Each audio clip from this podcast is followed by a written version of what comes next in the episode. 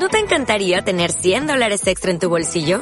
Haz que un experto bilingüe de TurboTax declare tus impuestos para el 31 de marzo y obtén 100 dólares de vuelta al instante. Porque no importa cuáles hayan sido tus logros del año pasado, TurboTax hace que cuenten. Obtén 100 dólares de vuelta y tus impuestos con 100% de precisión. Solo con Intuit TurboTax.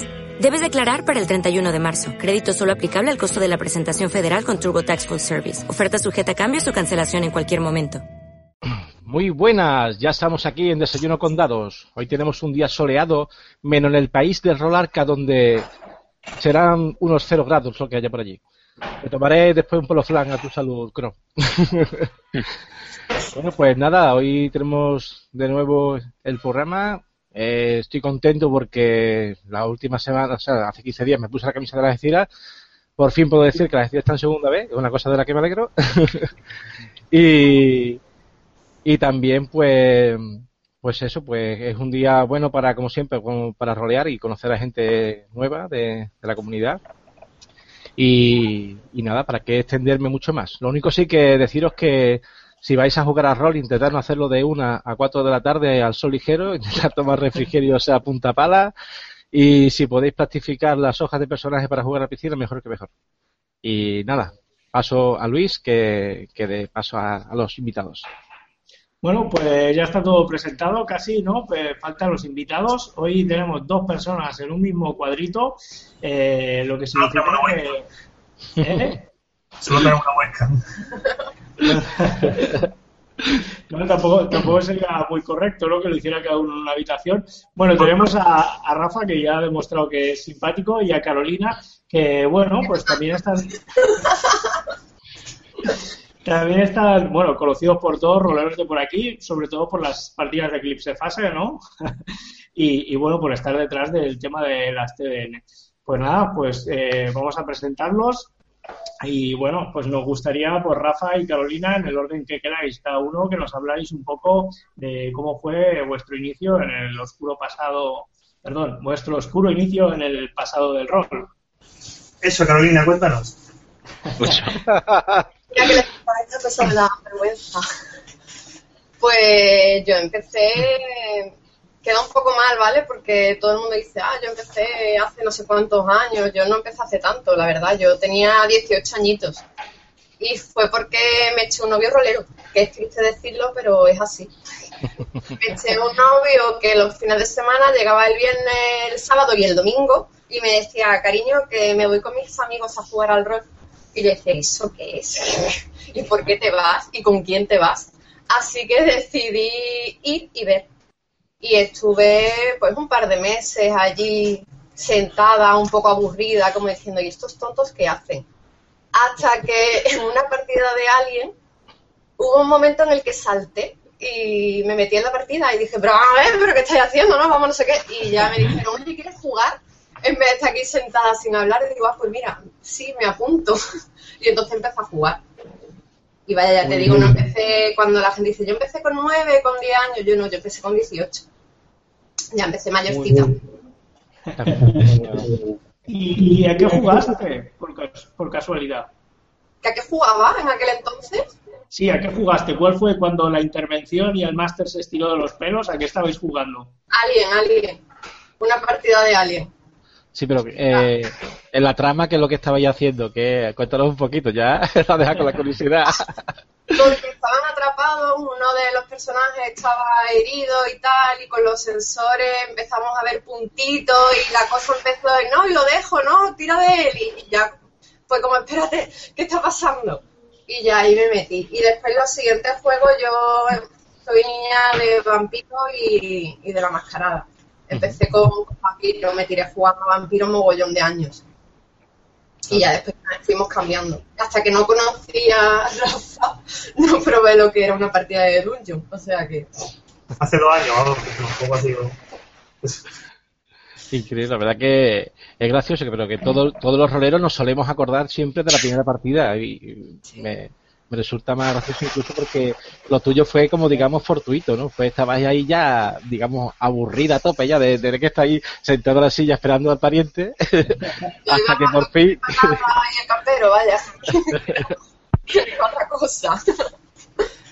Bueno, y Carolina, cuando, cuando te metiste en la partida y tal, y que ya habías visto algo, ¿qué, qué sensación tuviste cuando jugaste por primera vez? Dijiste, quiero repetir, ¿qué, qué pasó ahí? No sé, a mí me gustó. O sea, a mí ya me gustaba, ¿no? Al principio estaba yo un poco como diciendo, ¿esto de qué va, no? Esta gente que, de que habla y por qué se ponen a hablar así entre ellos, no lo entendía muy bien. Porque hablan con acento raro. Sí, porque ponen acento, que a mí nunca me sale.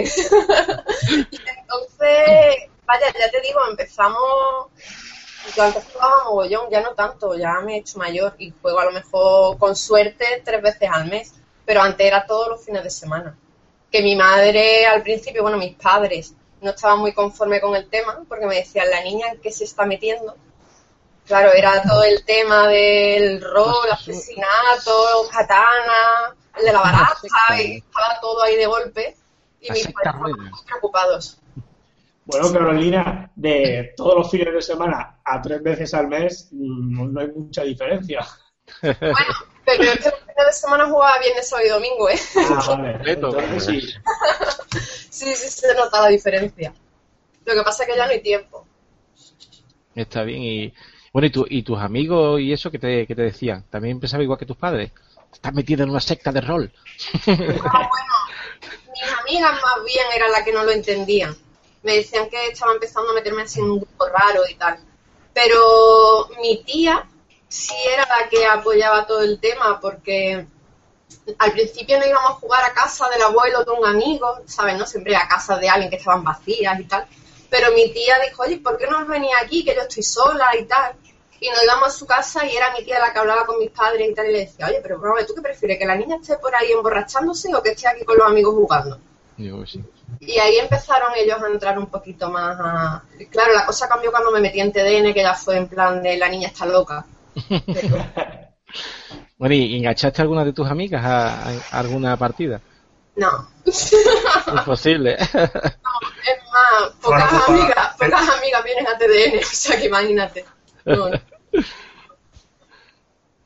Ellas saben que cuando llega el verano Carolina desaparece y poco más. Saben que me pierdo por Mollina. Muy bien, ¿y ahora a qué juegas, Carolina? Ahora que estamos jugando a...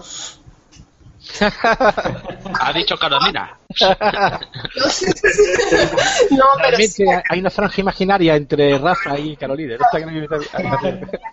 No sí, la de Apocalipsis World creo que es. Sí, sí. Carolina- La dirige David, ¿no? Carolina Sí. que tiene un pequeño problema con al jugar. Siempre se interpreta a sí misma, nunca se acuerda que está jugando y le tiene que explicar siempre la regla. Incapaz de abrir un libro para verse de qué va. Bueno, vamos a ver, también es que en la última partida teníamos que probar las inscripciones de actividades y en mitad de la partida dije, ¡Ey, me voy! Y me fui a probarlo, estuve hora y media fuera y después volví, ¿sabes? Que un poco... Bastante complicado, la verdad que sí, seguir el hilo.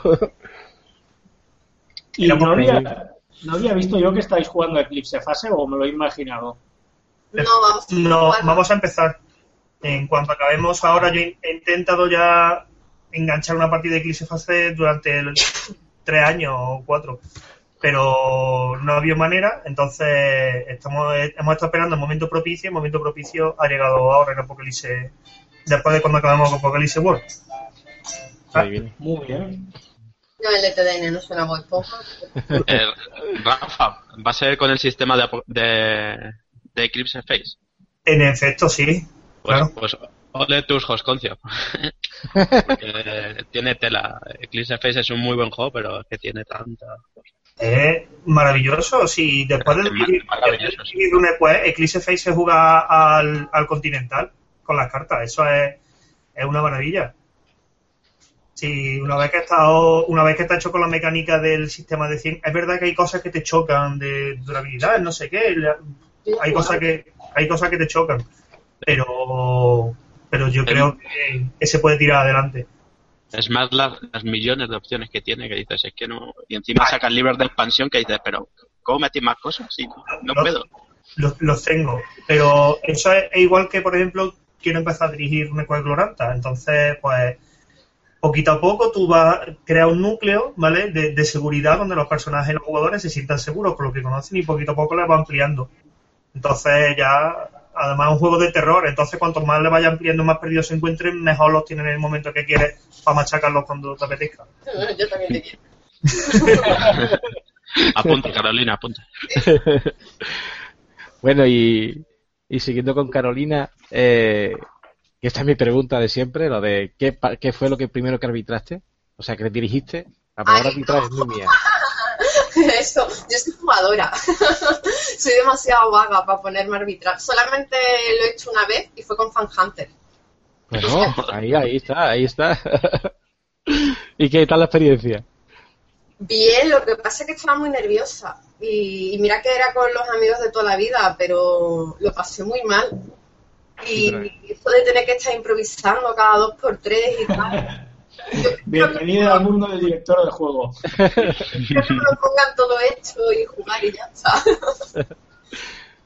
Y bueno, pero entonces, Carolina Hunter, entonces es que te, te gusta esa parte más, más de humor o, o qué, qué te gusta más, fantasía, ciencia ficción. No, fíjate que lo vi un juego facilito de llevar y no tenía el Pero sabías que era de humor, ¿no? Sabías que era de humor. Sí, sí, sí, claro.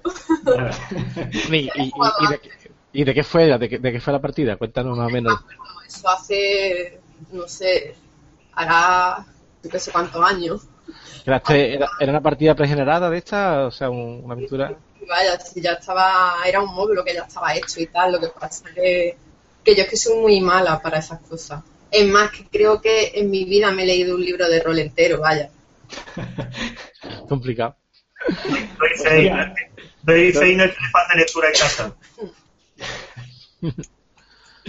No, no, me hace gracia, ¿no? Porque, o sea, la mayoría de los roleros es lo contrario, leemos mucho más de, de lo que jugamos, ¿no? Quizá, quizá el equilibrio está entre, entre lo que tú haces y lo que nosotros hacemos, o lo mejor es lo que tú haces, no lo que nosotros hacemos. Yo creo que sí. Sí, sí, ellos pelean para ver quién dirige y yo estoy encantada que dirijan ellos. Sí. Esto es que como, es, es como un síndrome de Gremlin, ¿no? Es como muy chose, ¿no? Aunque ahora está saliendo el cascarón, ahí, el tío, pero... Sí, sí, ahora ya, ya podéis ver por qué Chose ha abandonado el programa y es que está con, con lo nuevo que ha hecho. No, es broma. está dando caña al tío, está ahí arbitrando también. Bueno, y ahora pasamos entonces a, a Rafa. Tocado. Hola, Hola. Muy buena, Rafa, ¿qué de tiempo?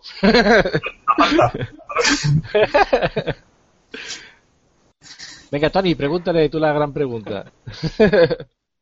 pues, pues la, la misma pregunta que para Carolina. ¿Cómo empezaste en este oscuro, oscuro, oscuro mundo de, del rol?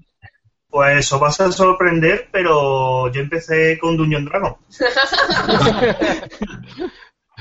Con, estaba yo en segundo de segundo o tercero de GB, no recuerdo si son con nueve o con ocho años.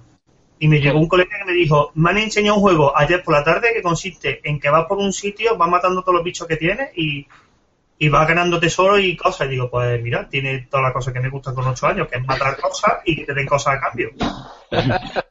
Yo creo ¿Hacer, que, hacer la comunión o jugar a Dungeons and Dragons? ¿no? pero vamos, acaba de dar la, la descripción de jugar al rol más la que siempre se ha escuchado desde chico, ¿eh? es así. mata, mata, consigue dinero y ya. Estaba hablando del año 88, sin manuales a mano. O sea, este Joder. colega tenía que se había pillado la caja y se la habían regalado para Reyes y un primo, el clásico primo que todos hemos tenido, que se ha repetido el mito del primo grande que te enseña a jugar a un juego porque tú no lo sabes y él sí se sabe las reglas. Pues eso ha pasado a lo largo de la, de la historia de los juegos un montón de veces. Y, y en este caso yo tuve este primo que fue un día a su casa y dijo, ¿tiene un Dungeon Dragon? Te voy a enseñar a jugar. Y ya vino al día siguiente y, y eran partidas que dirigiendo una piara de chavales de, de, de 8 años, pues era, era maravilloso porque aparecía, aparece un dragón negro, le ataco y, y claro, le ataco multiplicado por 17 personas, cuando llegaba al 14 el dragón ya estaba muerto. Venga, repartídeselo, ¿eh? Y subían los bichos como la espuma. Hasta Sí, que descubrió que podía poner más monstruos y, y entonces empezó la cosa a complicarse. La verdad que La verdad a mí a esa, a esa edad eh, mi hermano me daba la cinta cassette con el boli para que la- le fuera dando la rebobinándola manualmente. o sea que tuviste suerte para que te dieran, digamos, la oportunidad de jugar un juego de rol más que lo que me, me tocaba a mí esa- con esa edad. Vamos. en una ligera obsesión que dura ya Bueno. casi tantos años. Cuando se dio cuenta que podía sacar más bichos, dijo, a ver, 17 personas, pues voy a sacar dos dragones. Y, Y ahí, quedaron- empezó el- y ahí fue el primer wipe que tuvimos.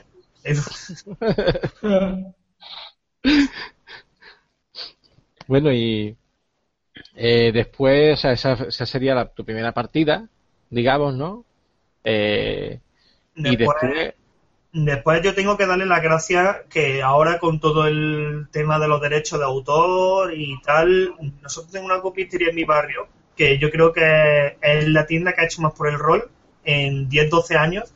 En los primeros años que tuvimos de vida, si los chavales podían jugar en mi barrio a rol, era gracias a esta copistería, porque es verdad que era una copistería malvada, que tenía los manuales fotocopiados, ¿vale? Entonces tú le decías, mira, quiero, quiero, tenía un blog, tú llegabas y decías, mira, ¿puedes dar el blog de juego de rol? Y llegaba el, el hombre y te daba un blog con un tocho así de juego de rol. Tenía el Runequest avanzado, el, Alpha bueno. el, el Tierra de Ninja, el Dungeon Dragon manual del player, Dungeon Dragon manual del jugador. Y entonces tú, con 10 años, que no te puedes permitir lo que los tres, las 3.000 pesetas o 2.500 pesetas que podía costar tu Sí. manual, ya si te metes en Dungeon Dragon, que había salido por entonces, la segunda edición, acuéstate y arrópate. Pero entonces llegaba este hombre y te decía, pues mira, 800, perse- 800 pesetas y tienes el Stonebringer. joder, Claro, también tenía los manuales originales, porque decía, si te gusta el juego, pues ya te puedes comprar el original, ¿vale? Era una especie de pay what you want. What you can. original, original. Y, y lo que pasó fue que siete años después llegó un señor de, de, de una empresa de derecho de autor que por entonces no podían todavía multas, te daban el aviso de que te iban a poner una multa y le llegó y le dijo, señor, usted hace esto ahora mismo, deja de hacer esto ahora mismo o le vamos a poner una multa que va a tener que cerrar la tienda. Entonces el hombre tuvo que cerrar la tienda y nos lo explicó la próxima vez que fui a allí. Pero yo gracias a ese hombre he tenido el Sedo del Anillo, que después me lo he comprado, el Stone Villa que después me lo he comprado, el Dungeon Dragon que después me lo he comprado en dos ocasiones, la segunda edición, el Aquelarre que después me lo he comprado, el Chulu que... Es decir, que... Que todos los meses se compra algo, vaya. Eso meses. y, y después de eso, pues gracias a esa gente, pues probamos el Stonebringer, probamos... No llegamos a probar RuneQuest porque nos parecía un juego muy feo por entonces. Ahora soy un puto fan de RuneQuest, pero entonces era un juego muy feucho, donde los muñecos salían muy mal pintados. Y entonces, eso, evidentemente, lo que diferenciaba con 10 años un juego de rol bueno de un juego de rol malo. Que los pasó muñequitos en el manual. Y estuvimos jugando pues, los clásicos de Jot, el Aquelarre, Chulu, eh, Chulu, un poquito más. Sí, chulo. poquito más. Nunca he sido gran fan de Aquelarre, lo siento, Ricard, pero a mí me gusta jugar cosas heroicas, no a gente que se te muere en un resfriado en mitad de, de una lucha o algo así. Pobrecito. Y, y ya está, ya después evolucionamos con el tiempo. Llegó Vampiro, yo me compré el primer manual de Vampiro en el año 90, le empecé a hacer caso en el año 91, descubrí cómo se jugaba realmente en el año, pues podían ser dos años después, cuando empezamos a jugar los primeros, se puso de moda eh, las partidas de Vampiro en vivo, donde podían participar 12 personas o 145, como teníamos en Córdoba. Y, y ya pues todo, todo era mundo de tinieblas, fue la época maravillosa de la factoría, todo el mundo de tinieblas. Factoría te saca hasta el Señor de los Anillos, factoría te saca el... todo era... y todo era mundo de tinieblas. Y gracias a Dios eso pasó, pues ya... Mal. Lo siento por los fans del 20 aniversario de Vampiro, pero yo llevo casi 20 años, o sea, 10 años sin jugar Vampiro y no tengo ganas de, de echarle mano. Y, y ya está. Pues ya avanzando hasta ahora, pues ¿Y ahora qué, Rafa? ¿Ahora qué jugáis? Pues mira, ahora estoy dirigiendo por Roll20 una cam- la, la campaña del set básico de, de la mina de Fandelberg. ¿Y qué, Perdón. y qué y- tal, qué tal te ha parecido la quinta edición? Una maravilla. Era una maravilla. Es que cualquier cosa comparada con cuarta edición viene a ser una maravilla. ¿Vale? Entonces, mm, yo he tenido un grupo que empezó a jugar Pathfinder desde mucho antes de que lo tradujeran, prácticamente desde que salió en Estados Unidos. Y, el problema de Pathfinder es que cuando llega a niveles altos empieza a jugar ya en plan Son Goku, lo mismo que te pasaba eh, absolutamente cuando jugaba 3.5. Lo que se llama el, el Munchkin, cuando sacan muchos manuales te juega, te te la juegas a que la gente pueda hacerse combinaciones. Entonces parte del encanto del juego desaparece. Eso es una cosa que con Day de Quinta lo han mirado, lo han perfilado mucho y, y, te permite te permite pensar en personajes de nivel alto sin que sean personajes que sean completamente inmortales, ni que lancen bola de fuego, ni destruyan todo. Es decir, sí lo pueden destruir, pero, pero un poquito el equilibrio a lo largo de los niveles. Y es una cosa que que me gusta, que recupera mucho el estilo de el estilo de lo que yo creo que es como debería ser de ahí de quinta.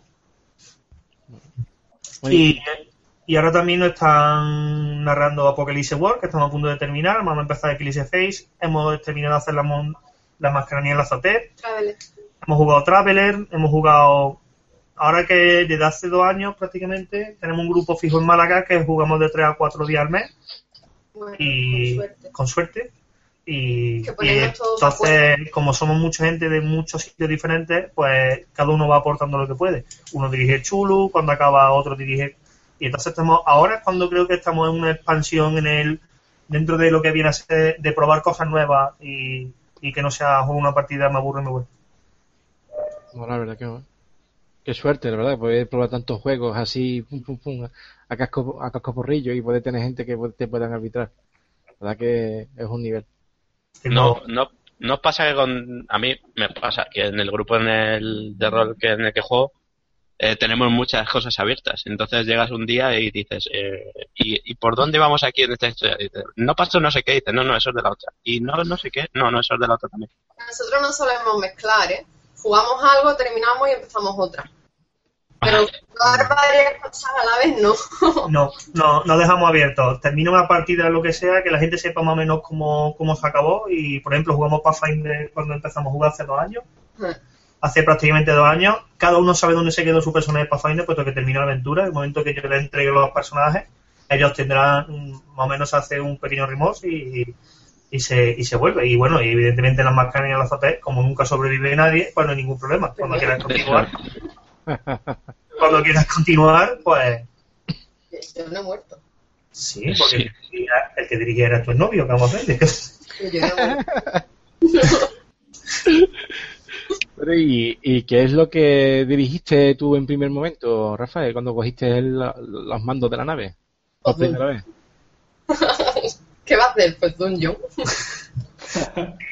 es que a mí es lo que me ha tirado siempre. Yo, si hago la hora y he dirigido muchos juegos, he dirigido Magica, he dirigido RuneQuest, he dirigido Stormbringer, he dirigido Aquelarre, Chulu, Cool, durante mucho tiempo, Vampiro, Vampiro, Hombre Lobo, todas las variantes de World of Darkness que hubo en su momento. Eh, he dirigido una barbaridad de juegos, pero si los combino todos, vienen a ser menos de la mitad del tiempo que, he empleado en dirigir las sucesivas ediciones del Dragon. Porque, porque mi juego, es que no, no hay otra cosa, ¿no? Y aparte, creo que consigo transmitirle a los jugadores, a gente a la que no nunca le ha gustado Dungeon Dragon, consigo transmitirle un poquito de, la vidilla y entonces mm, dicen, oye, pues no estaba mal. ¿vale? En comparación con otras veces que quería pegarme un tiro en la boca, pero no, ha estado mal. Y es lo, y es, lo que me gusta y es aparte lo que creo que consigo dirigir mejor, Duño. A ver si pillo yo una placita para jugar contigo de director. En la rolea, porque en TDN no voy a... bueno, ya nos escaparemos algún día a Málaga. Estamos y, cerca. y para los puristas sé que Duñon está mal dicho, pero es como lo llevo diciendo toda la vida. Yo te quería preguntar, Rafa, que qué te pasó con Vampiro, porque a mí me pasó exactamente lo mismo. O sea, yo estuve 10 años jugando a Vampiro, solo a Vampiro, luego saca la edición de 20 aniversario y no he abierto la caja. Está ahí en el armario, le quité el precinto, miré que venía todo y, no he tocado. No sé qué pasa. Que, tú te, que tú te lo has pillado. Que tú te lo has pillado, es que no llego ni a eso. Vamos, porque tengo aquí todavía la edición del 91, para 20 aniversario la que está ahí, la que está ahí dentro de una carpeta porque eh, son un montón de folios apilados, con una sobrecubierta.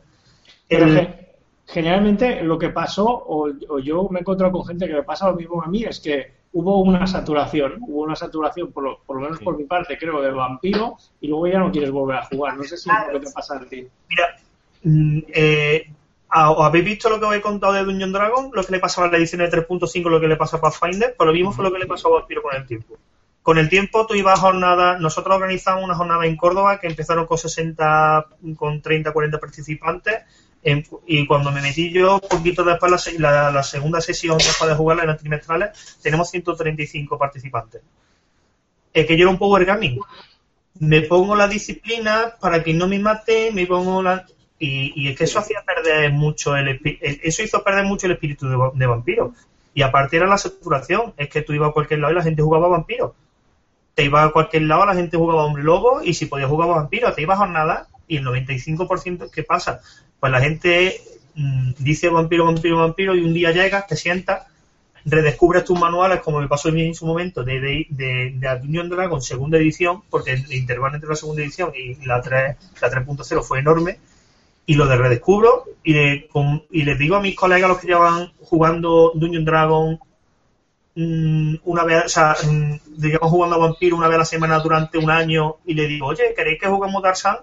O hago una campañita de Santo guapa y pasamos de estas tres personas en la mesa a estas ocho personas en la mesa que jugaban. E, ese verano eh, yo no juego más en mi vida. Jugamos de lunes a viernes cuatro horas, no, perdona, de lunes a domingo cuatro horas diarias durante tres meses. Ya, campañón. Yo empleaba las mañanas, yo empleaba las mañanas en decirle qué coño hago yo con mi, con mi vida ahora. Eh, le voy a poner aquí un gigante y aquí un no sé qué. Ya no, no se me ocurría nada. Y, terminaba y digo, bueno, y aquí termina esto. Bueno, ¿y mañana qué hora? No, no, que ya he terminado. ¿Mañana qué hora? Mira, eh, a las 5, nos vemos a las 5. Y ya era la mañana siguiente, perdía. Y muchas, porque es lo normal, porque... Suele pasar. Pero pero ya está, yo, yo es que creo que fue la saturación y también el power gaming y, todo rondando lo mismo, al final la gente le, termina cansando. Y, es normal que 20 años después quiera redescubrirlo, igual que yo en su momento redescubrí Dungeon Dragon después de hartarme de jugar, de jugar Dungeon Dragon. supongo que las modas son cíclicas. Yo es que me cabré jugando a vampiro, entonces ya lo dejé. o, puede que te cabre, o puede que te cabre y ya está. La, la cosa es, ahora que salió el 20 aniversario de Vampiro y ahora ha salido el de, el de, el de Hombre Lobo, lo que dices tú, después de tanta saturación, ¿habrá alguien que haya cogido el Vampiro de 20 y haya jugado? Porque, por ejemplo, en Google Plus mm, yo no he visto ninguno, nadie que anuncie una partida de Vampiro. Entonces, siempre están con, con cosas diferentes. Eh. Yo solo te puedo decir que en Tesoros de la Marca este año había a la venta un par de packs y como el mío, que se compraron por nostalgia y estaban y están nuevos y se vendían. Pues supongo que de gente que se lo compró, hizo así, se lo leyó, dijo, si esto ya me lo sé, no voy a jugar y con lo que valían, que no eran baratos, pues supongo que, que lo vendieron. Yo lo tengo sin tocar y no he participado en el de Hombre Lobo porque es que a lo mejor me pasa lo mismo pero bueno, eh, cuando sacaron a la venta ya, ya sabía que habría mucha gente que lo compraría por nostalgia. Yo lo compré. Yo lo, compré en la tienda de, unos colegas, hola Raúl Amaya, y, y dije, pues es el, primer manual que, conseguí, conseguí el de la edición verde de hace 800 tiempos. Y, y gracias a un amigo lo perdí. Y fue, fue, fue algo como volver a, a recuperarlo ahí. Y sí, lo lees con, con el mismo ímpetu, pero dices, sí, es que es otra vez, es otra vez lo mismo, no cambia nada. Mira, sí, sí. Yo es que tengo aquí mi edición 20 aniversario, ¿vale? eso, eso. Pero es lo que digo, es que está, pues ya ves tú, haber jugado durante una barbaridad de años, pues ahí está. Y, no la, y le he jugado lo mismo que ha jugado Luis Montejano la suya en los últimos 10, 12 años, pero son cosas que pasan. Lo mismo la gente de aquí a dos años empieza a, jugar vampiros. Por ponerte un ejemplo, por poner un ejemplo, en TDN hace cinco años, ¿cuántas o seis años, siete años, ¿cuántas partidas de vampiro había? Bastante. Y este año ha habido una partida de vampiro. Es, que, ya hay más, más catálogo que, que lo que había antes. Aunque antes también hubiera muchas cosas, había muchas cosas encubiertas no, se, no, se, no se veía tantas cosas diferentes. Entonces fue lo, que decías tú, el boom de, de vampiro. a mí no me ha hecho gracia nunca lo de ser vampiro, pero que dejémoslo ahí. Yo qué sé. Entonces ahora con todo el catálogo. Sin embargo, no es por catálogo ni tema, porque ha, salido el Urban Shadows, que es con el motor de Apocalipsis, es un juego de vampiros también, y, el Undying también, que es un juego de vampiros. Yo creo que también es un poco lo que dice Rafa, la saturación y el power gaming, que, joder, yo ponía y iban todos con UCI, que todos querían una UCI y tener Protean a dos. Y parecía eso, que iban por Washington, pero... y todos se querían hacer chiniche y tú llegabas con tu personaje y tú llegabas con tu personaje pensado una historia personal que te obligaba a vampiro a hacerte una historia personal que fuera muy larga, muy gótica, muy triste y llegaba así, ay, ¿cuántos roles personales estoy poniendo en esta hoja de personaje? Y llega un tío con un brullaje que tiene una historia de personal de dos líneas y llegaba y decía, ¡pum! ¡Te mato! ¡Jaja! ¡Payaso! Sí. Y vas para tu casa y ahora que emplea el resto del fin de semana.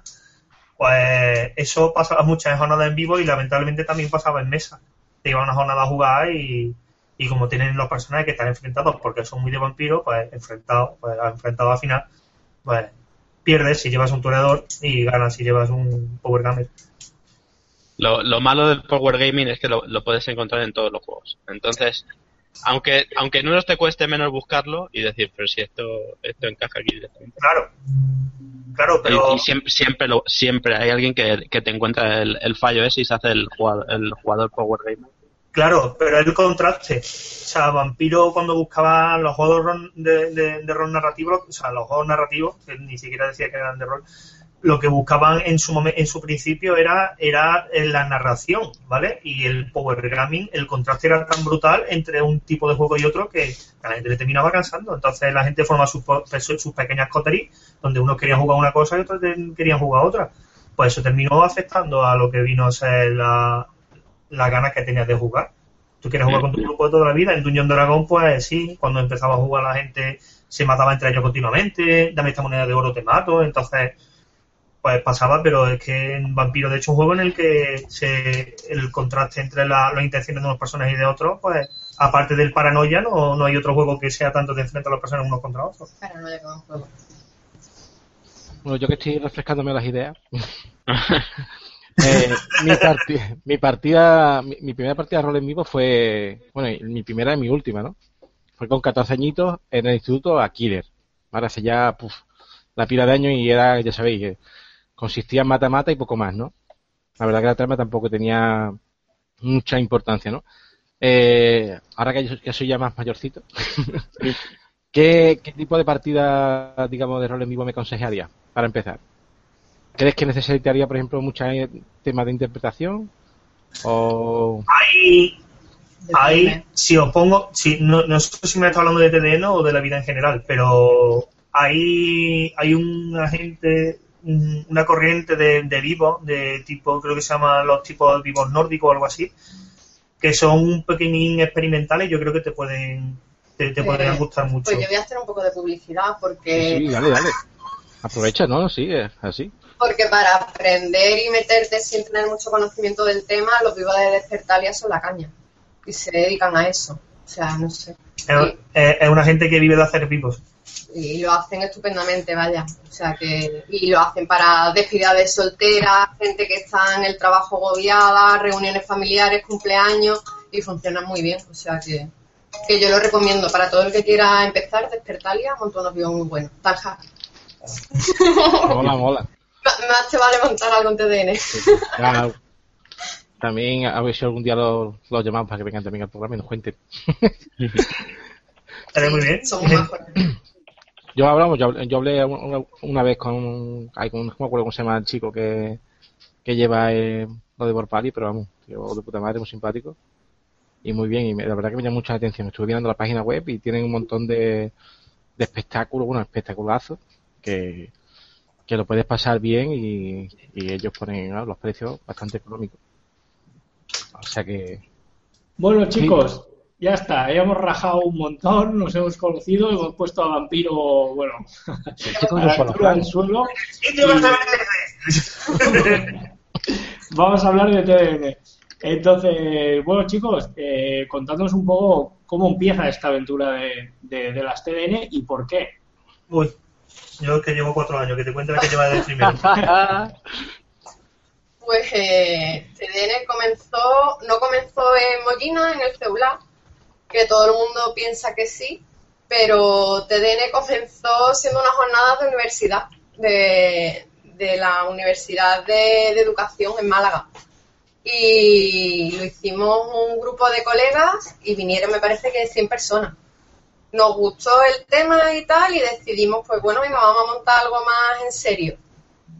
Y al principio costó, vaya, estuvimos mucho tiempo dándole vueltas y tal, pero fue un grupo que empezamos con muchas ganas y queríamos montar algo que, estuviese guay, o por lo menos a lo que nosotros no creíamos que era guay. O sea, habíamos ido a muchas jornadas, habíamos estado colaborando en muchos eventos y tal, pero es cierto que, por ejemplo, yo iba a una CLN y yo era de las típicas que buscaban hotel.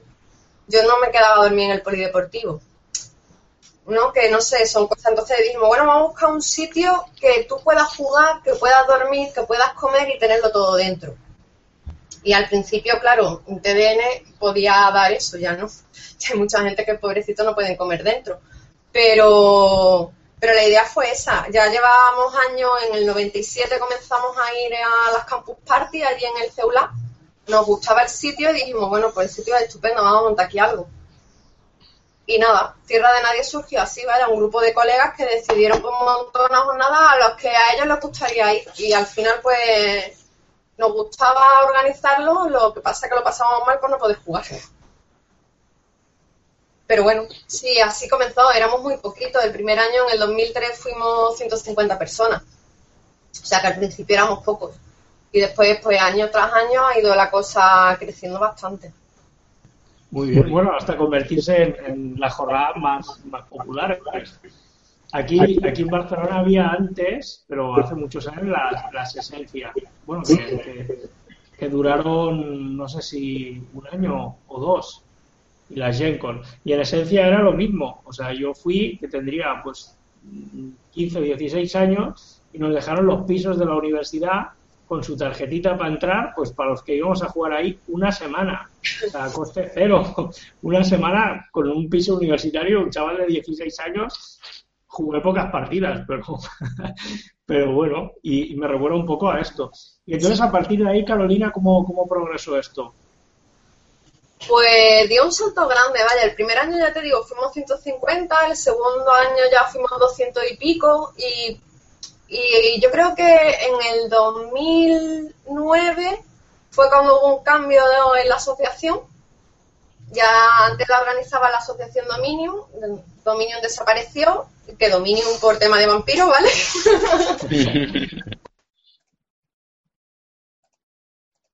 Uy. Ey, se han caído, ¿no? Tiene, toda la pinta. Vaya. No, no, no lo sé. Sale aquí el cuadrado en negro. Yo creo que se les habrá pagado algo. Bueno, esperamos y si no, los sacamos y los metemos, ¿no? Sí, sí. Han pisado el cable y. y yo también estoy aprovechándome por los LAN. Esto ah, han, sido los, han sido los de la factoría. han sido los, los pro vampiros que, que los han asesinado. Bueno, pues mientras entran podemos seguir hablando mal de vampiro. No, que nos tiran el programa abajo. Bueno, pues, pues estaba muy interesante. Bueno, este. eh, pues ya yo aprovecho, ya que estamos ahí en tiempo ahora mismo sin invitados, pues aprovechar para seguir animando a la gente a que a que nos ah, envíen a que nos envíen los, vídeos si queréis ser parte de este programa pues os pediríamos eso que, que nos mandéis unos vídeos buenas Nos mandéis lo que estaban haciendo. Lo, de, ha sido lo de, lo de factoría, ¿verdad? Lo que han. sí. no colaboran con TDN.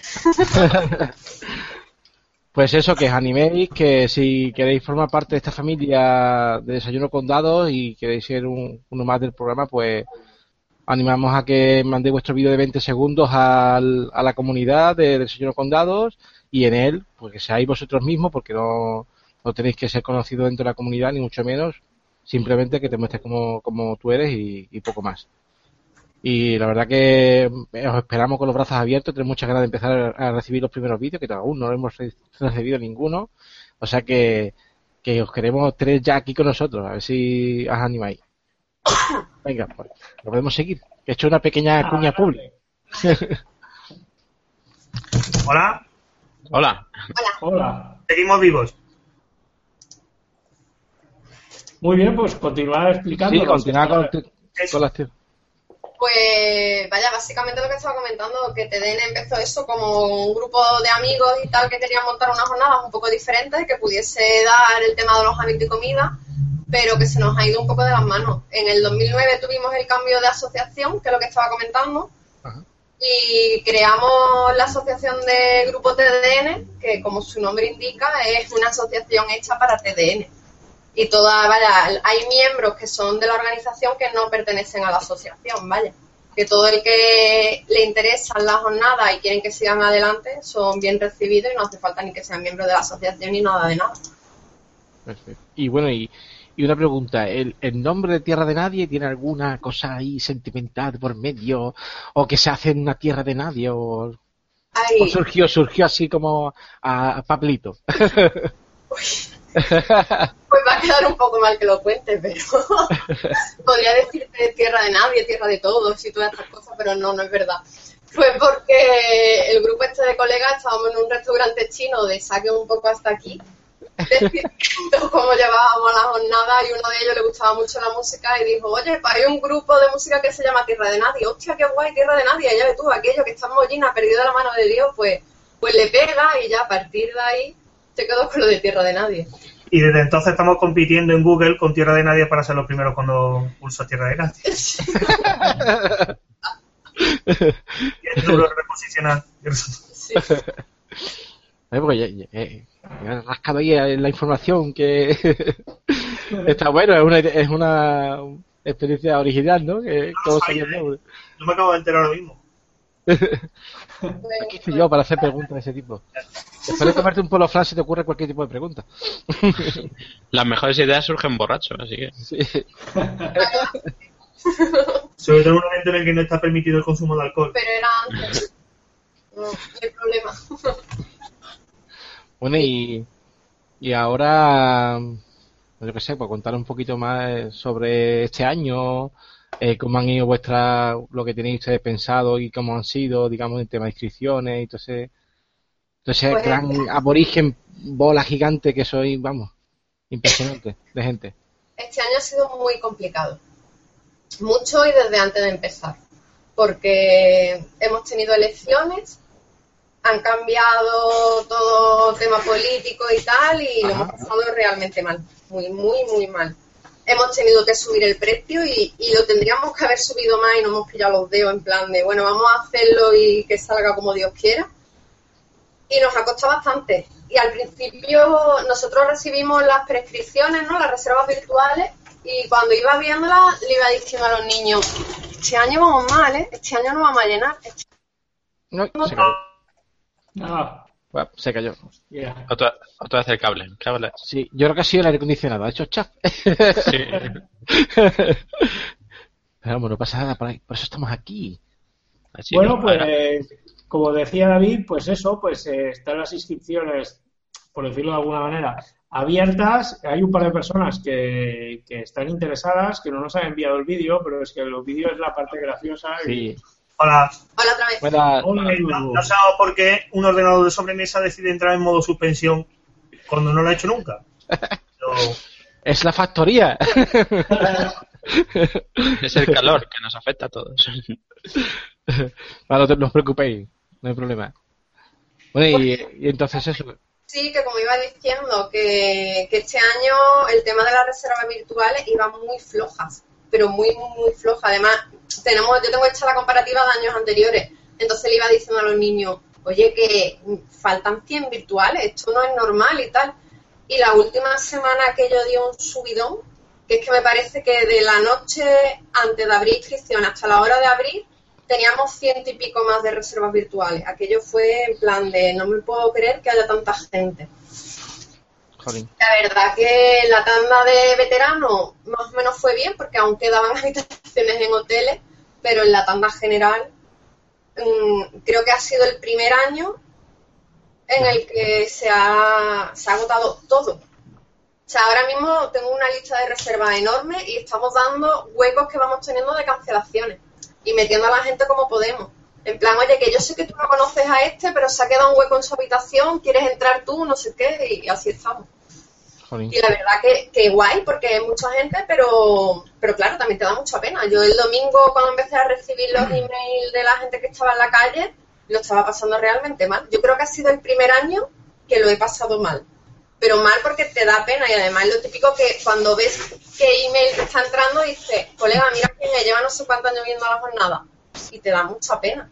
Lo que pasa es que hay que ser legales por orden de llegada. Es más que yo no quería ni abrir ni un solo email. Y además cuando le contestaba a alguien le decía, mira, llámame porque es que no voy a abrir tu email hasta que no termine. Y se pasa realmente mal. Pero bueno, no, yo creo que hemos tocado techo y, y ya no, no nos cabe más.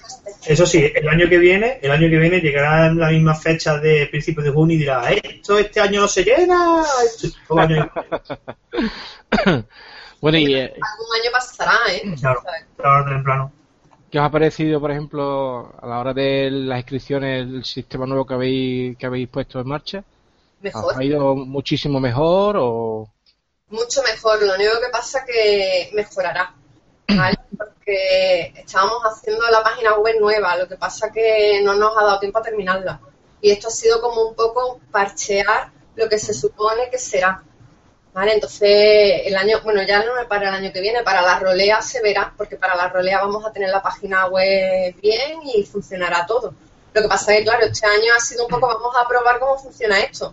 Para mi punto de vista, hay cosas que mejorar, pero ha ido estupendamente. Vaya, que no se haya caído el servidor, que no hayamos tenido mezclas en actividades y que todo haya ido más o menos bien, yo, vaya, me doy con un canto a los dientes. es que cuántos años llevamos arrastrando lo de y el F5, el F5. Yo creo que hemos dado fin al F5. O sea que bastante contento. El F5, para que la gente no, no sepa lo que era mm, refrescar continuamente la página, hasta que te pudiera cargar y te diera la, habitación que quería. Este año se ha refrescado todo de forma automática y, ya está. ¿Vais a sacar alguna camiseta de TDN que ponga el símbolo de las pitas de prohibido F5?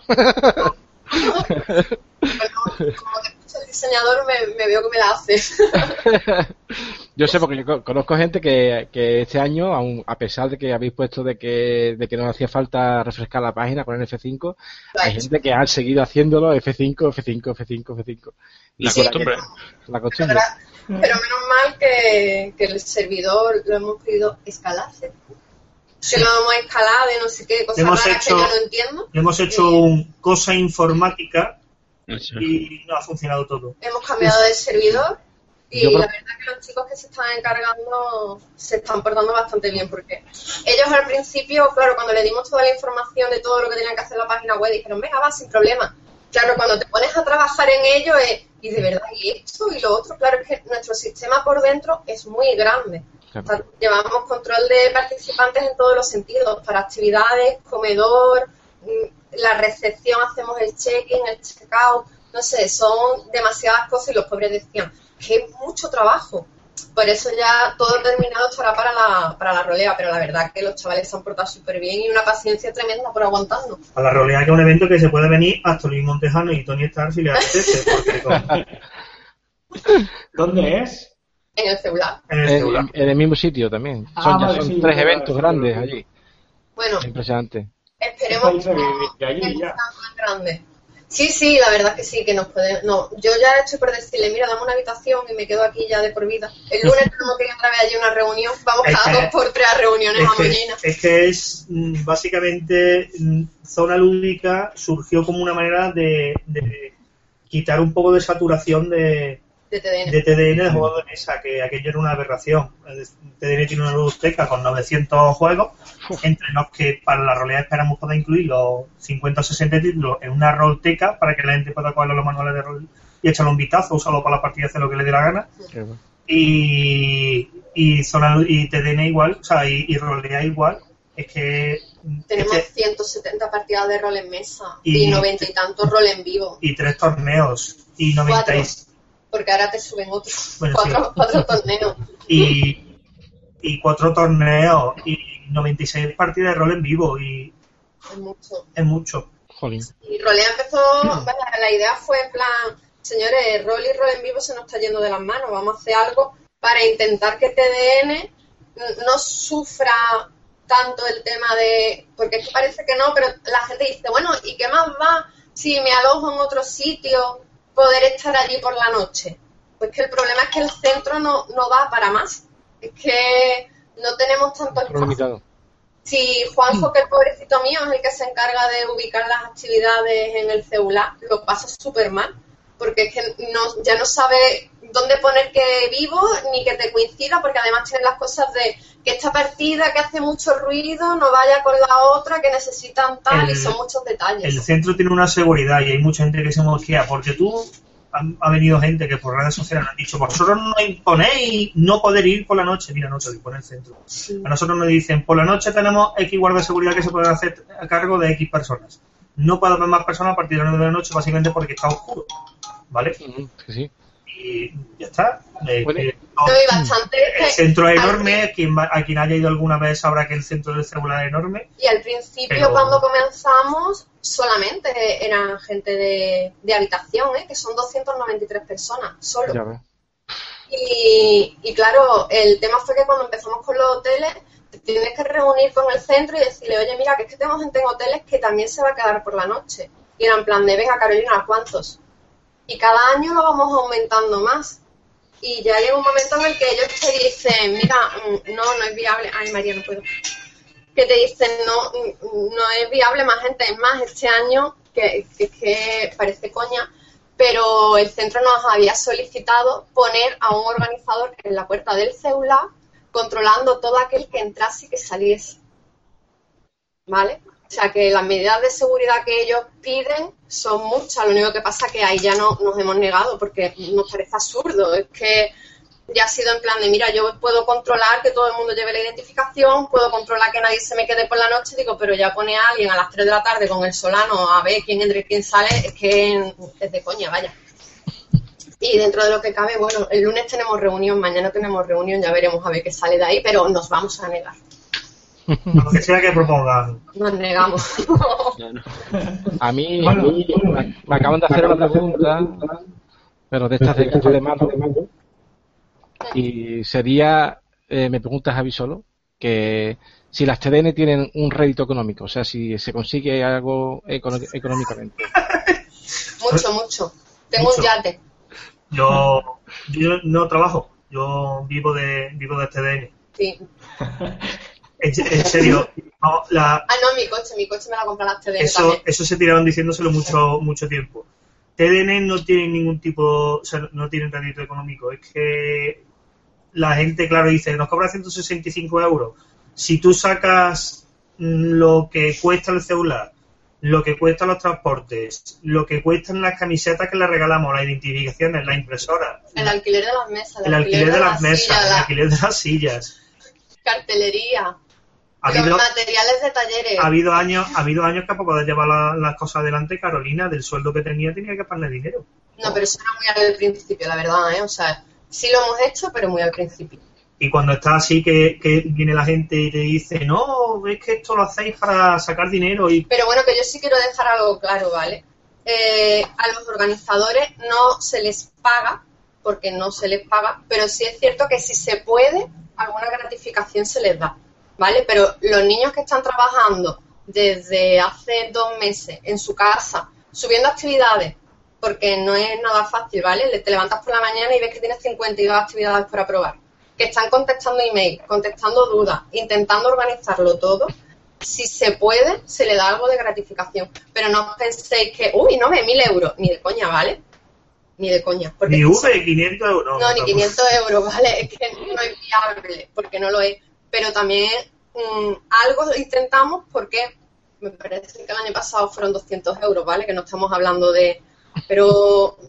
Y, lo, y fíjate, lo estoy diciendo en público porque es que me da igual. Tengo a niños que se piden vacaciones para venir desde el lunes 3 de agosto hasta el 12 de agosto a trabajar a las jornadas, ¿vale? Y están perdiendo sus vacaciones.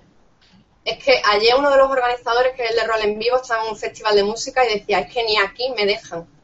¿Vale? Porque tienes que estar constantemente pegada al teléfono contestando dudas y además si no contestas un mensaje privado por Facebook te están diciendo, oye, pero contéstame, ¿no? Que te estoy escribiendo y es como, ya, pero es que trabajo, es que tengo cosas que hacer, es que no nos dedicamos a esto y bastante tiempo le dedicamos, ¿eh? Yo creo que ojalá no más que ojalá tenemos que dedicar, que mucha gente nos dice, bueno, montar una empresa, digo, pero ¿con qué dinero? es imposible, ¿sabes? Que cuántos eventos debería de organizar como este para poder mantener una empresa, es ridículo, no, no, es, no es viable. Mucha gente lo dice, bueno, montáis eventos grandes y tal, hacerlo, pero si es que no se puede. Si Zona Lúdica cuando comenzó, la pobrecilla mía iba en negativo todos los años era la niña tonta, era la jornada de la niña tonta, porque siempre salíamos mal. Pero bueno. Yo, pienso que, vamos, que, queda más que claro de, que el trabajo que hacéis no, no está, vamos, ni ah, bueno, yo nada. Sí quiero, yo sí quiero explicar algo, ¿vale? Uy, venga. Ya. Que, que he leído y que si alguien tiene alguna duda con respecto a la jornada, que escriba, ¿vale? Que nos escriba, que nosotros lo contestamos. No vamos a entrar a contestar un acusaciones o opiniones constructivas o destructivas en ningún foro, ni en ninguna página, ni en nada. Ni en el perfil propio de nadie. Hace ya cinco años que nos negamos a hacer eso. Porque es que eso es entrar en una guerra que sinceramente si no te gusta, pues que no podemos hacer gran cosa. Si tienes alguna duda, escríbenos porque te vamos a contestar. ¿Vale? Yo creo que no hay nadie que escriba las TDN y no se le conteste. Pero pero eso sí es algo que, se lee, ¿no? El tema de que los organizadores están allí y no hacen nada. Si alguien se cree que es fácil que 13 personas puedan controlar 800 alojados, más 1000 visitantes y más de 500 actividades, es complicado que esos organizadores puedan controlar Lo invitamos. todo esto. Lo invitamos a que ayude, a que, colabore. es que no podemos montar partidas, ¿vale? Es que no tenemos tiempo, lo siento mucho. Nos levantamos a las 8 de la mañana y nos acostamos a las 2 de la madrugada. Con suerte, ¿vale? Porque hacemos turnos de los que puedan se van a dormir antes, pero es muy, es muy complicado que, que yo sé que en el resto de la jornada se hace así, que los organizadores son ellos los que montan las actividades. Nosotros nos encargamos de coordinarlas que también tiene trabajo, ¿eh? Y que cuando tú estás allí, el tema de, oye, que tienes que llevar material a un taller, o que tienes que llevar las fichas de inscripción, o que mira que a tal partida le faltan lápices y dados, pues para eso están los organizadores, para controlar que todo funcione. Bueno, Carolina y, Rafa, eh, tenemos abierto el question and answers. Venga, vamos a preguntar. O el question and answer, como, como, escribe, como se escribe ahí. Y, nos pregunta Ramón, Ramón, que le, que le tenemos mucha Ramón Barcel. Sí, Ramón Barcel, te queremos. Muy bonito con Ramón y Ramonita, que Ana. La, la, pequeñita, Ana. Y, y, nos, y nos dice, tengo una niña de tres años. Ana. O a lo mejor tiene otra, no lo sé. Me gustaría saber qué actividades ofrece la STDN para los más pequeños. Nos gustaría participar dentro de. En, e, nos gustaría participar en ellas dentro de unos años. Sí, tenemos mogollón, ¿eh? Porque años anteriores las teníamos mezcladas con las actividades de adultos, pero lo que hemos hecho este año ha sido crear el área de zona infantil. Y tenemos roles en vivo, roles en mesa, juegos, talleres. Roles en vivo para niños. Qué peligro. Tenemos funciones que no vea de bien. El año pasado había niños correteando por todo el césped buscando gamusinos como locos. Yo lástima que mi mujer no esté escuchando esto, ¿ves? Porque yo no consigo que mi mujer y mis niños puedan venir a, TDN. Imposible. mira, eso es una cosa, eso es una cosa que nos viene la gente y nos lo dice. Este año he convencido a mi mujer para venir un día. Al año siguiente, al año siguiente, mm, y tengo que hacer el usuario a mi mujer y a mis niños para ir los cinco días. Eh, tengo que porque es verdad que, lo que dice Carolina, lo, que ha dicho Carolina toda la vida, no solo tiene que enfocarte en la cosa que le gusta a la gente que viene, sino también las cosas que le gusta a la gente que normalmente no vendría un evento de estas características. Y nosotros queremos que venga toda la gente y si vienen en familias, pues mejor, porque porque es una manera de hacer que el evento crezca. Aparte de la manera de captar a futuros organizadores cuando los que estén aquí digan, me, me voy. Totalmente. Por ejemplo, eh, mi problema era eh, porque ella dice, no, es que allí yo te voy a molestar, vas a estar tú jugando las partidas de rol y yo no voy a saber dónde meterme, tal y cual. Digo, digo mira, tienes talleres. talleres. Exactamente, le he dicho, y hay talleres de goma eva, que tú, ella es una máquina haciendo muñecos de goma eva. Digo, hay talleres de goma eva. Hay parte, digamos, de zona infantil para los niños para, para que jueguen también. O sea, que tienes ahí para, para parar un tren, aunque después me tengas a mí perdido por ahí en esa masa inmunda de roleros, pero, pero que hay, hay. Te voy a poner un ejemplo muy claro, ¿eh? Mi madre viene a la jornada. Joder. Mi madre tiene ya setenta y tantos años, que era la que al principio me decía que hace la niña en estas cosas y tal. Y ella viene. Desde que falleció mi padre está viniendo a todas las jornadas con nosotros y ella es la primera que está todo el rato, me quiero apuntar a este taller, quiero hacer no sé qué, y la tengo ahí como loca apuntándose a todo. O sea, que es que lo cierto es que la TDN tiene mucho rol y rol en vivo, pero tiene muchas actividades para todos los públicos. Rafalito, apúntame a este taller. Mira, Manoli, tiene que hacer cola. ¿Cómo que tengo que hacer cola? Que soy tu suegra. y ahí empiezan las peleas. ¿Cómo no quedan plaza? ¿Cómo me han quedado plaza? Ve y habla inmediatamente con la chica que me abra una, venga, lo que tú digas. Bueno, y antes de que me sigan mis compañeros con las preguntas que, tiene la gente que nos está viendo, eh, eh, ¿qué diferencia entonces hay entre las TDN y Rolea? O sea, ¿vamos a tener más rol en mesa, digamos, en Rolea y, y tener más rol en vivo? ¿O, va a ser más o menos.? Va a ser exclusivo. Solo, solo vamos a tener rol y rol en vivo. Quitamos todo el resto de las áreas. Lo que sí tendremos serán conferencias, talleres, charlas y tal, pero todo relacionado con rol y rol en vivo. ¿Y la fecha? Talleres, juegos de mesa. La fecha que estábamos barajando era por septiembre, creo recordar, ¿verdad? O... El puente de, tradicional puente de todos los santos. Estos santos de toda la vida de Dios, de aquí de Andalucía. Perfecto, pues la verdad que es muy buena idea porque hay mucha gente que a la hora de coger vacaciones, quizás en agosto, pues no le viene bien y septiembre, pues la tiene ahí más, más a mano. Noviembre. O sea, eso, noviembre, Conchi, ¿verdad? Eh, si llegas a septiembre nos morimos, ¿eh? Escúchame, pero también, también, porque así guardo un tiempecillo de vacaciones más y me voy en noviembre. Bueno, yo quería preguntar a nivel administrativo, esa parte de atrás, ese back office, que, esa maquinaria que tiene que ir a tope, eh, a nivel administrativo, ¿qué, qué, qué dificultades presenta? Pregunta rápida, pregunta rápida, ¿eh? nosotros, empezamos, nosotros, empezamos, a movernos en enero. En enero. En enero, el organizador dedicado a empresas extranjeras, ¿vale? Porque la de se arrafa. hay, que, hay que empezar a crear un dossier para, para enseñárselo a las empresas que no te conocen de nada, que le estás presentando un evento que es en otro país, posiblemente en otro continente, y y tienes que enseñárselo y dárselo con tiempo porque son empresas que están sometidas, por ejemplo, en el caso de una empresa de Estados Unidos, a tanto estrés de jornadas que si tú se lo presentas cuatro meses antes te dicen que ya tienen cerrado todo. Entonces, en enero ya tenemos que empezar a presentarle cosa, un dossier. Carolina ya ha concretado las fechas de TDN, pues prácticamente. Cuando me voy de TDN. Cuando se va de TDN, confirma las fechas para el año siguiente. Bueno, menos el año pasado que nos llamaron del CEULA diciendo, oye Carolina, no has reservado para agosto, ¿tú, tú sigues haciendo esto? y dije, Dios mío, se me ha olvidado. Y entonces ya hay que empezar un poquito también todo el, la base de datos, limpia la base de datos, hablar con el, equipo informático para ver qué nuevas va a haber, qué mejoras, que en febrero normalmente hay una reunión de organizadores de un fin de semana donde hablamos de lo que ha habido mal el, el año anterior, una valoración. Sí, nosotros hacemos caso a lo que nos dicen los participantes. ¿eh? Hacemos una encuesta de valoración y de ahí sacamos toda la información, nos reunimos y decimos, ay, señores, la gente dice esto hacemos esto, hacemos lo otro, que cambiamos, esto ha fallado, esto no, la gente está protestando por esto, vamos a ver cómo lo hacemos, entonces intentamos dentro de lo que, lo que podemos ir mejorando en base a lo que la gente nos va diciendo.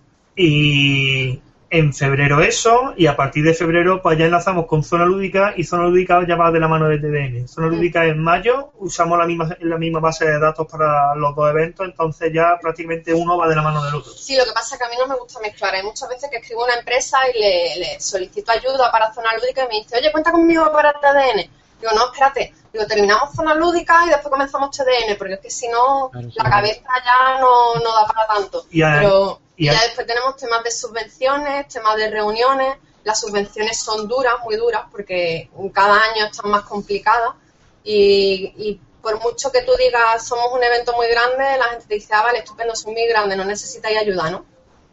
Entonces, como que te encuentras con el problema ese. Muchas veces Zona Lúdica recibe más ayuda que TDN. Y, y es muy triste, pero TDN necesita más que Zona Lúdica y nos cuesta mogollón el tema de de tener que ir a todas las reuniones que ya os digo. Mañana tenemos reuniones en el CEULA y he perdido la cuenta de cuántas reuniones llevo este año. Aparte, tenemos la cosa de que somos una asociación malagueña que realiza la actividad en Mollina. Es decir, no tenemos ni la ayuda de Mollina ni la ayuda de Málaga porque cada uno se va tirando la pelota al otro. Entonces, pues respondiendo a la pregunta inicial de a nivel administrativo que te requiere esto, pues te requiere empezar en enero para montar una actividad de agosto. Sí. Y chicos, a nivel de satisfacción y de recompensa, ¿qué me diríais? Es, ¿Merece la pena seguir? es el motivo por el que se hace TDN. sí. Me lo imagino. O sea, que merece la pena seguir. A nivel de satisfacción, Sí, supongo que, que eso entre manos. Hay muchas veces que cuando termina de las jornadas y lees críticas y tal, te, te duelen muchas veces, te duelen mucho, pero después sí es cierto que, que te viene un niño chico y te dice, Carolina, el año que viene vuelo aquí, y tú dices, joder, que eso ya te está compensando, ¿sabes? Que un niño pequeñito, incluso tengo gente que, que mamá, mamá, las vacaciones en el hotel de juego. ¿Y, y qué vas a hacer? ¿Vas a dejar de montar esto porque haya X personas a las que no les gusta cuando hay mil que sí les gusta? Pues sí, recompensa mucho. Es que básicamente es eso. Cuando tú estás subido en, eh, en la clausura y ves a ti allí a todo el mundo súper contento por lo que estás haciendo, dices, bueno, pues venga, habrá que tirar del carro. ¿Qué es eso? Y Bueno, de los organizadores nuevos se han metido porque nos han visto un poco agobiados. Y es en plan de, oye, veo que necesitáis ayuda, ¿no? Deja ya que, que- que- de Sí, que nos vamos. de- no, deja ya de quejarte que hay un chaval que dice que estamos llorando mucho. Ah. Porque me dice eso. Sí. Bueno, o- omitamos eso. Nos preguntan si TDN ha llegado a su límite o queda mucha guerra más por dar. Queda mucha guerra más por dar. Eh, hay que cambiar, estamos intentando poquito a poco cambiar el modelo. Antes el modelo era crecer en cantidad y ahora queremos darle otro, otra vuelta de tuerca más a- al evento. Tenemos presentaciones, tenemos conferencias, tenemos charlas con respecto a juegos de mesa, a juegos de rol y, y queremos que no todo sea venir a TDN para jugar partidas, que también, que pueda estar jugando las 24 horas, pero que descubra algo más. Que, que haga crecer la comunidad de juegos de mesa, que haga crecer la comunidad de juegos de rol, que no simplemente sea un, un saco lleno de partidas para, para meterte dentro y tirarte durante cuatro días. Entonces, este año tenemos también la charla rolera que lleva haciéndose tres años, tenemos, tenemos presentaciones de gente que viene a dar charlas, tenemos talleres, este año hacemos un taller de rol 20, posiblemente al pringo que tenéis enfrente, porque no lo sé todavía, pero el, tenemos, es decir, crecer un crecer pero de otra manera. Eh, TEDN ha llegado al tope de participantes y de gente, porque no caben más.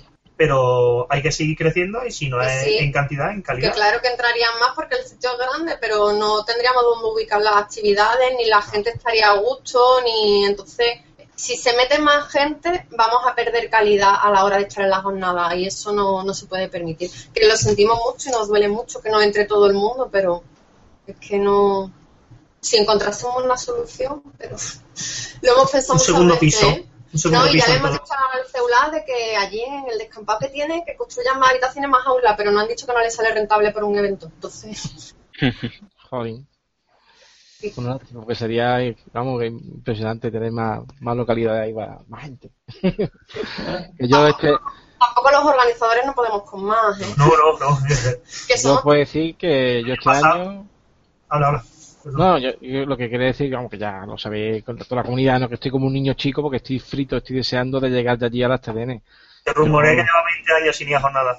Sí, sí, eh, llevo desde el año noventa y tanto, no me acuerdo muy bien la fecha, en unas jornadas, jornadas amuleto de la tienda de aquí de Algeciras, y hace ya una pila de años que no hacen jornadas y, y cuando ahora que voy a ir de nuevo, igual que un niño chico, vamos, unas jornadas grandes en mi vida y ahora también la cosa de conocer a toda la gente que conocemos de la comunidad que van a asistir a las TDN, ¿no? También, Ah. también es una de las cosas con las, que, con las que nos gusta crecer también un poco, que se conozca también la gente y a partir de aquí salgan más iniciativas, que no sea simplemente... mis organizadores dicen que tengo mucho peligro de cháchara. Sí, Así que todo el mundo me prohíbe escribir eh, en las redes sociales, pero después, claro, aquí no me pueden callar, entonces. así que si en las jornadas veis ahí que hay como 20 gustis, no, es, es solo uno, pero que se mueve muy rápido. Está, Sí. está lento el sitio ahí. No, vamos, tengo por aquí el planning y todavía, es que todavía no sé, todavía no sé, estoy ahí barajando a ver dónde me puedo meter, por dónde horroroso. Y que, que, te gusten y que la ilusión que tienes puesta después se vea recompensada allí en la jornada. que, no, a todo el mundo le gustan las TDN, te podemos adelantar cosas, podemos adelantar cosas que te van a pasar en tu primer año en TDN, que eso no de la gente, no tenemos oportunidad de decírselo. Venga, Adelante, adelante. Para las actividades de por la mañana hay gente haciendo cola a las 6 de la mañana. Joder para las actividades de por la tarde hay gente haciendo cola a las 11. A las 7 de la mañana me lo No, para el mediodía, para la tarde. Ah, yo que sé, súper temprano. que con, la, recepción, En recepción, a la 1 del mediodía la gente termina sus actividades, se lleva el bocate y empieza a hacer cola ya para las actividades de tarde-noche. ¿Vale? Con eso lo que quiero decir no es, no es otra cosa más que eh, hay actividades, ¿vale? Y no hace falta que la gente esté allí porque realmente es verdad es que no hace falta no sé qué sí pero a ver, si alguien quiere una partida en la que nada más que hay cuatro jugadores pues claro están allí desde primera hora porque quieren solo esa partida. Y además si llegan y te no no hay plaza ah pues entonces no me apunta nada. Es que no lo encontramos. Voy a la piscina. Pero si tenemos más actividades no no me voy a la piscina. La escuela sí eh, y no tiene arreglo, ¿vale? Porque ya hemos intentado solucionarla de muchas formas, lo hacemos lo más rápido posible, pero creo que una hora mínimo tardamos en quitar cola. Porque... Y la piscina está muy bien para refrescarse y hay que beber mucha agua, es mollina, que, la gente no se da cuenta. Tuvimos un año con... Cuatro o cinco lipotimias. Cinco lipotimias porque llega el chaval, se levanta por la mañana y dice, voy al desayuno, no, espérate, voy a hacer cola, voy a, venga, voy a jugar. Pues no como, venga, no voy, no duermo. Ahora, ahora no, ya sí es, voy a jugar esta, voy a apuntar. Y le preguntaba al chaval, a un señor de ciento y pico kilos, enorme, tirado en el suelo, decía, oye, ¿qué, te pasa? ¿Has comido bien? No, no, no he comido todavía esta mañana. Pues mira, son las 7 de la tarde, debería haber comido, bebido agua. No, es que estaba aquí jugando, me he liado.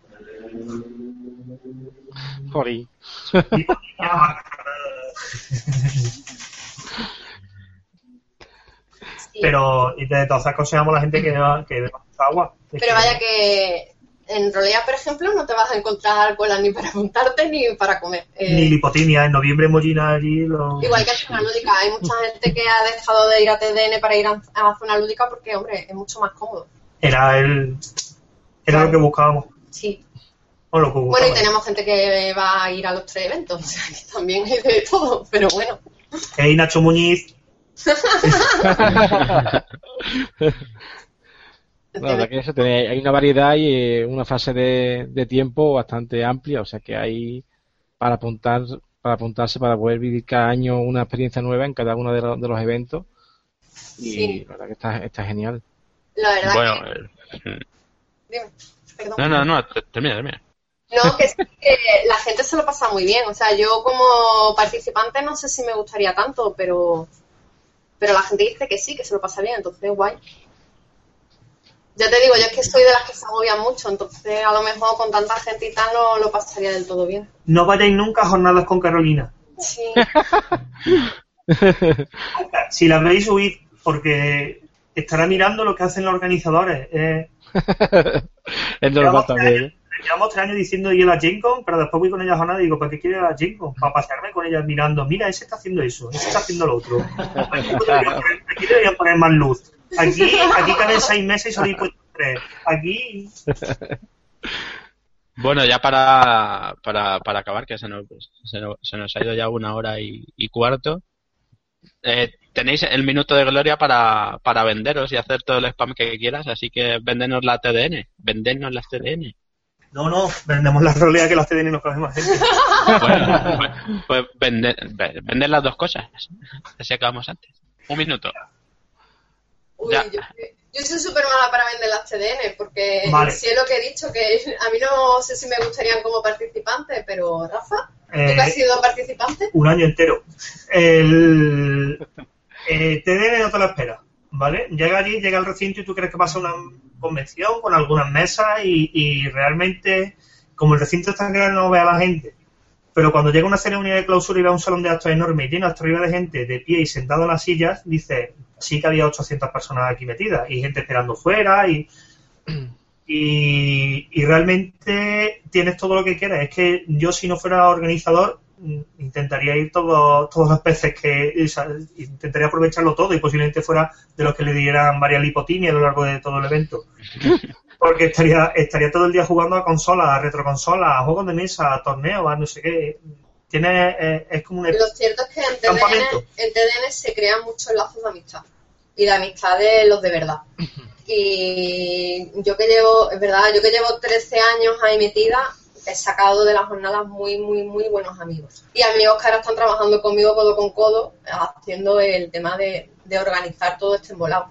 Pero, y se han hecho parejas, se han roto parejas. Eso es bonito, el ir a la jornada y ver tanta gente, ver eh, el, que se han casado, han tenido niños, te vienen con los niños. Es muy bonito el, la unión que se crea. Para mí, aunque TDN sea enorme, es una pequeña familia. Porque es verdad que cuando vas allí, mm, nosotros al menos lo intentamos, sabemos que estamos mucho con el tema de las normas y tal, pero intentamos que todo salga bien y la gente yo creo que en parte eso lo llega a sentir, que, se sienten allí cómodos. Cuando leemos en muchas redes sociales y tal, cuando hablan de la jornada, para ellos es muy importante ir con sus colegas y, encontrarse allí todos. Y eso es bonito. Aunque algunos se han choquen de frente con la ley de TDM. Y con respecto, y con respecto a Rolea, pues estamos intentando crear un evento para que vengan todos los jugadores de, rol y de rol en vivo. Que si no tenían definido sitio en TDN, que tiene, tiene un espacio en el que venir a, hacer presentaciones. Sabemos que va a venir gente de hacer presentaciones de juegos. Luis Montejano se lo está pensando todavía. lo que tarde. lo que, lo que tarde desarrolla el hombre tacto para Savage World. Y, y estamos intentando ofrecer un evento por y para roleros, ¿vale? Porque, de hecho, yo es que voy a estar ahí montando partidas, yo ni siquiera voy a organizar, yo lo que quiero es que haya más gente conmigo jugando. Sí, es lo que quieres que crear un evento en el que él pueda jugar. Eso mola. Eso mola. Pues ya está, ya hasta aquí nuestro cuarto de hora de gloria, que era un minuto, pero... Sí, es verdad, no me he pasado. Bueno, bueno, pues, pues muchísimas gracias a Carolina porque, joder, se me ha pasado la hora y media casi sin darme cuenta y era necesario, era necesaria, yo creo que para, para nosotros no, sino para todo el mundo esta exposición de lo que es la STDN para que se viera que es mucho más que cuatro días al año en los que se va a jugar, sino que hay un trabajo detrás, hay una organización y hay una filosofía y una intención que está genial. Y bueno, pues hoy hemos conocido también a dos roleros que además pues nos han dado todo esto y me parece, me parece un desayuno estupendo hoy. Pues, pues eso, chicos. Muchas gracias. Gracias a vosotros, hombre. No... Me, encanta, la entrevista. Carolina estaba muy nerviosa, pero he visto que se ha soltado sola. Sí. hay cosas que, que haya que decirlo. Muchas gracias. Muchas gracias a los tres, Tony, eh, David y Luis. Muchas gracias. Por la oportunidad Que, no sé, que se me olvida decirlo, que me, ha dado un saludo para vosotros eh, José Mari y, y Mari de, allí de, de aquí de Algeciras de, de Amuleto. Pues la Mari es organizadora nueva en TDN, la hemos enganchado. aprovechamos para decir que una de las organizadoras nuevas que tenemos es, es Mari, de Amuleto. Por eso digo que ellos fueron los que de los primeros que me hablaron de TDN y... La pobrecilla escribió diciendo, oye, ¿cuándo puedo hacer camiseta amarilla? Le dije, ¿no te interesa más en negro? Es que me hace falta. bueno, para os, os, mandamos a Guti este año de, Scout y, yo como mascota, lo que haga, lo que haga falta. Y Luis y, yo nos lo pensamos para el año que viene y tratamos de confirmar fechas y tal y tal. Así que lo que lo que diga Guti será. Sí, yo lo que sí digo que si me da una lipotimia, rematarme en el suelo porque levantarme va a ser más complicado, ¿eh? Porque yo también sé de los que pesan 25 kilos. se encargan los del Samur. Sí. Espero que traigan un buen carromato porque va, para arrastrarme. No, solamente tienes que, si le da una, una lipotimia, tienes que decir partida de Pendragón recién abierta y se levanta ahí. del tiro, del tiro. Tifrito, tifrito creo que tenía que mandar un hangout porque hay que para, para buscar otro para el desayuno con, con dados. Eso, ya, que sean dos, ya. pues nada, pues muchas gracias por todo. Gracias. gracias. a vosotros por toda la información y la simpatía, porque nos hemos reído un buen rato. ¿eh? Sí. Pues nada, a todos, pues nos vemos en unos 15 días. Sí. Adiós. un poquito, la playa, piscinas, lo que sea. Ahora, ahora vamos. Chao.